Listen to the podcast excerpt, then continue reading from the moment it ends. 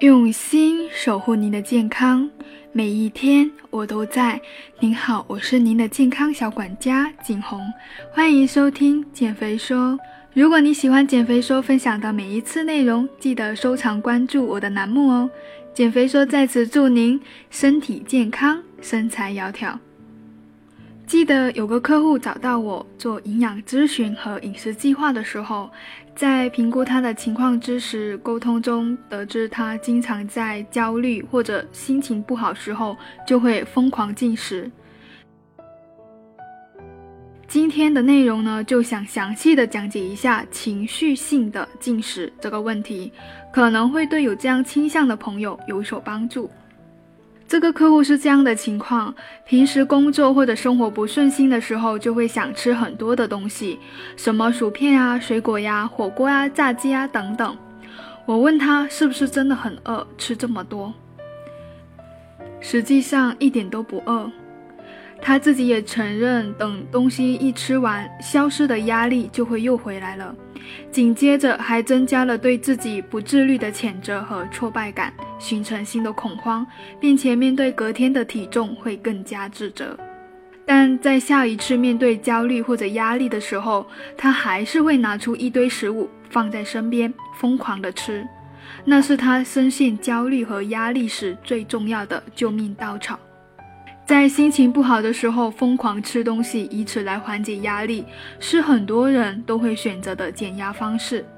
这种以进食行为作为应对消极情绪，比如说焦虑、抑郁、愤怒、孤独等等的反应，被心理学家 m a s t r a 定义为情绪性进食，也就是我们常说的借吃消愁。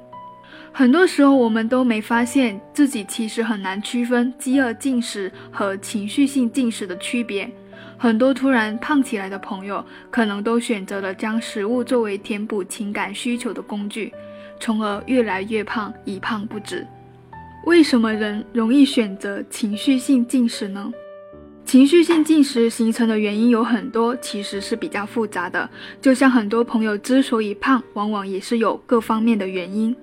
从精神分析的角度看，借吃消愁是我们从婴儿时期延续下来的习惯，是天性，不容易改的。那时，妈妈是我们最为信赖的人，是我们获取安全感的重要途径，而哺乳则是母子之间最重要的互动。因此，通过嘴来获取安全的机制，从婴儿时期就开始留在了我们的潜意识里。即使已经长大多年，当我们在面临紧张、焦虑、压力的时候，还总会想着吃点什么来缓解焦虑。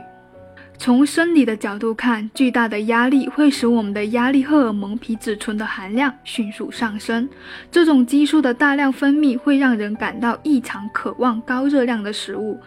所以，当你因为情绪不好而想吃东西时，炸鸡和薯条往往会比一份蔬菜沙拉要诱人很多。虽然在平时你可能并不喜欢这样的食物，而更深一步讲，借吃消愁的习惯，甚至还可能与你的情感经历有关。比如，心理学家 Ronis Rap 提出，在童年曾遭受过情感忽略的孩子，长大后会更加容易出现情绪性进食的问题。被情感忽视，就是指一个人的情感需求得不到父母的重视和满足，不被鼓励表达自己的情绪，觉得自己的情绪无法被他人接纳，最后导致自己在面对自己情绪时会变得手足无措。同理，一个人成年后，长期被自己的伴侣、朋友、同事，甚至上司发生情感的忽视，也可能会对他产生同样的心理影响。由此产生的情绪问题后，人也更容易选择情绪性进食来缓解问题。那么，借吃消愁真的可以缓解我们的焦虑和压力呢？还真的是可以的。在我们体内存在一套自主神经系统，它调节着我们的激素分泌，也影响着我们的心情。自主神经系统又分为交感神经系统和副交感神经系统。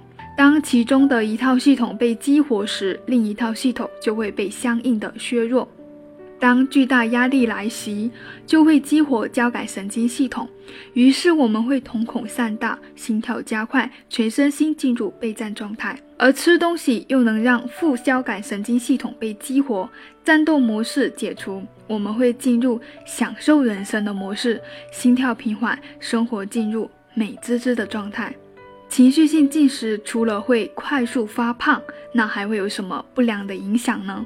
既然借吃消愁可以缓解压力，又为啥不被人推荐呢？因为它虽然有效，但效果可能是非常非常的有限，甚至容易引发更多的问题。首先，为什么说情绪性进食的安抚作用非常有限？正如我们前面所讲的，吃东西之所以可以缓解焦虑，是因为消化系统激活了副交感神经系统，但这种刺激并不会持续很久。所以，当你暴饮暴食之后，你会发现那些糟糕的情绪很快又来了。其次，我们在压力下更多的会选择高热量、高脂肪的垃圾食品，所以情绪性进食极易引发肥胖、营养不良等健康的问题。当我们认清自己刚刚摄入了多少卡路里，一种新的对于体重的焦虑又会油然而生。再加上刚刚卷土重来的本身的焦虑感，此时我们会感到比之前更加强烈的糟糕的感觉。这种突增的焦虑会让我们产生更加强烈的想要暴饮暴食的欲望。我们往往会陷入这样借吃消愁，愁更愁的恶性循环。一旦这种循环开始，我们的生活便会落入失控的感觉。当什么时候吃、吃什么东西都是自己不能控制的时候，我们厌恶自己，毫无自制力。每一次在镜子前看着自己日益肥胖，心情会越来越差。更可怕的是，当人习惯了情绪性暴食，当食物沦为了对抗情绪的工具，人便很难感受到食物的美味，也很难从中获得真正的快乐，体会不到美食的美好，反而身材越来越差，这样岂不更可怕？那说了这么多，我们该如何缓解情绪性的进食呢？吃东西能解决压力，其他的方法也可以解决的。前面说到，吃东西之所以能够缓解情绪，是因为它激活了我们的副交感神经系统。那么进食，我们可以用其他方式激活副交感神经系统呀，得到同样的体验。比如说，用凉水洗脸，敷一张面膜，也许就是更简单有效的办法。当脸接触到冰凉凉的东西，迷走神经被刺激，此时副交感神经会顺势得到激活。如果手边没有凉水或者说面膜，我们可以闭上嘴，扭着鼻子，然后轻轻地试着向外呼气。此时胸腔内的压力会逐渐增加，迷走神经也会得到激活，也会顺势激活副交感神经系统。如果捏鼻子让你感觉太难受，降低呼吸速率也是激活副交感神经系统的一种方式。花两秒钟吸气。憋气五秒，然后用七秒来慢慢的把气吐出来，重复几次之后，你的情绪就可以得到很好的缓解。有如果有接触到瑜伽的朋友，对这种操作应该是非常的了解。当然了，也不要让自己处在太饿或者太累的状态。回想一下自己暴饮暴食的经历，是不是大都发生在三更半夜？我们感到极度的疲惫，最容易发生情绪性进食。在过度疲劳的状态下，我们的认知资源会变得很有限，这会导致我们没有足够的能力进行自我的控制，产生暴饮暴食的现象。所以呢，保持规律的三餐和作息是减少情绪性暴食的有效途径。另外，我们要学会找一个能够快速自我安抚的方式。情绪性进食的本质在于我们没有找到更合理的方法来安抚自己糟糕的感受，所以只能靠吃来缓解。比起责怪自己变胖，尝试找到替代性的自我安抚方式才是最重要的。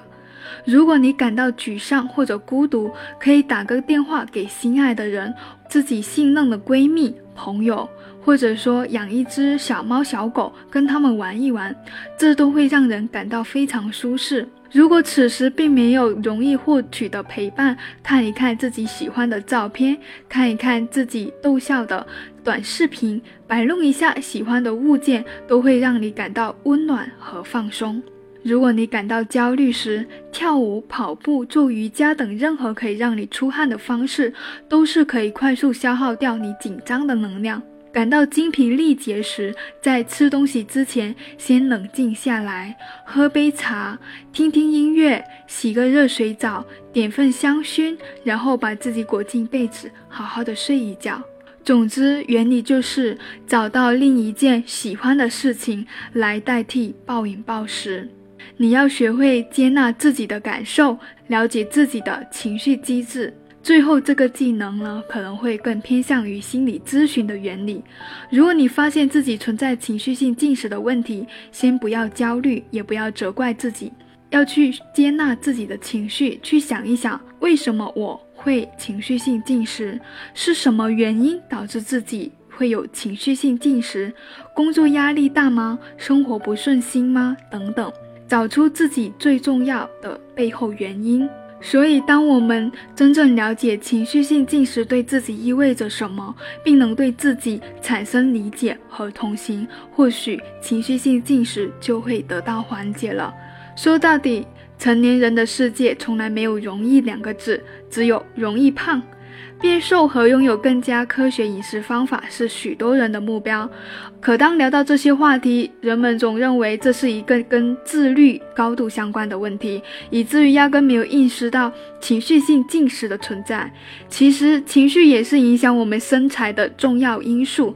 我们要战胜肥胖，根本原因也许并非在于不够自律，而在于不懂得如何跟自己相处。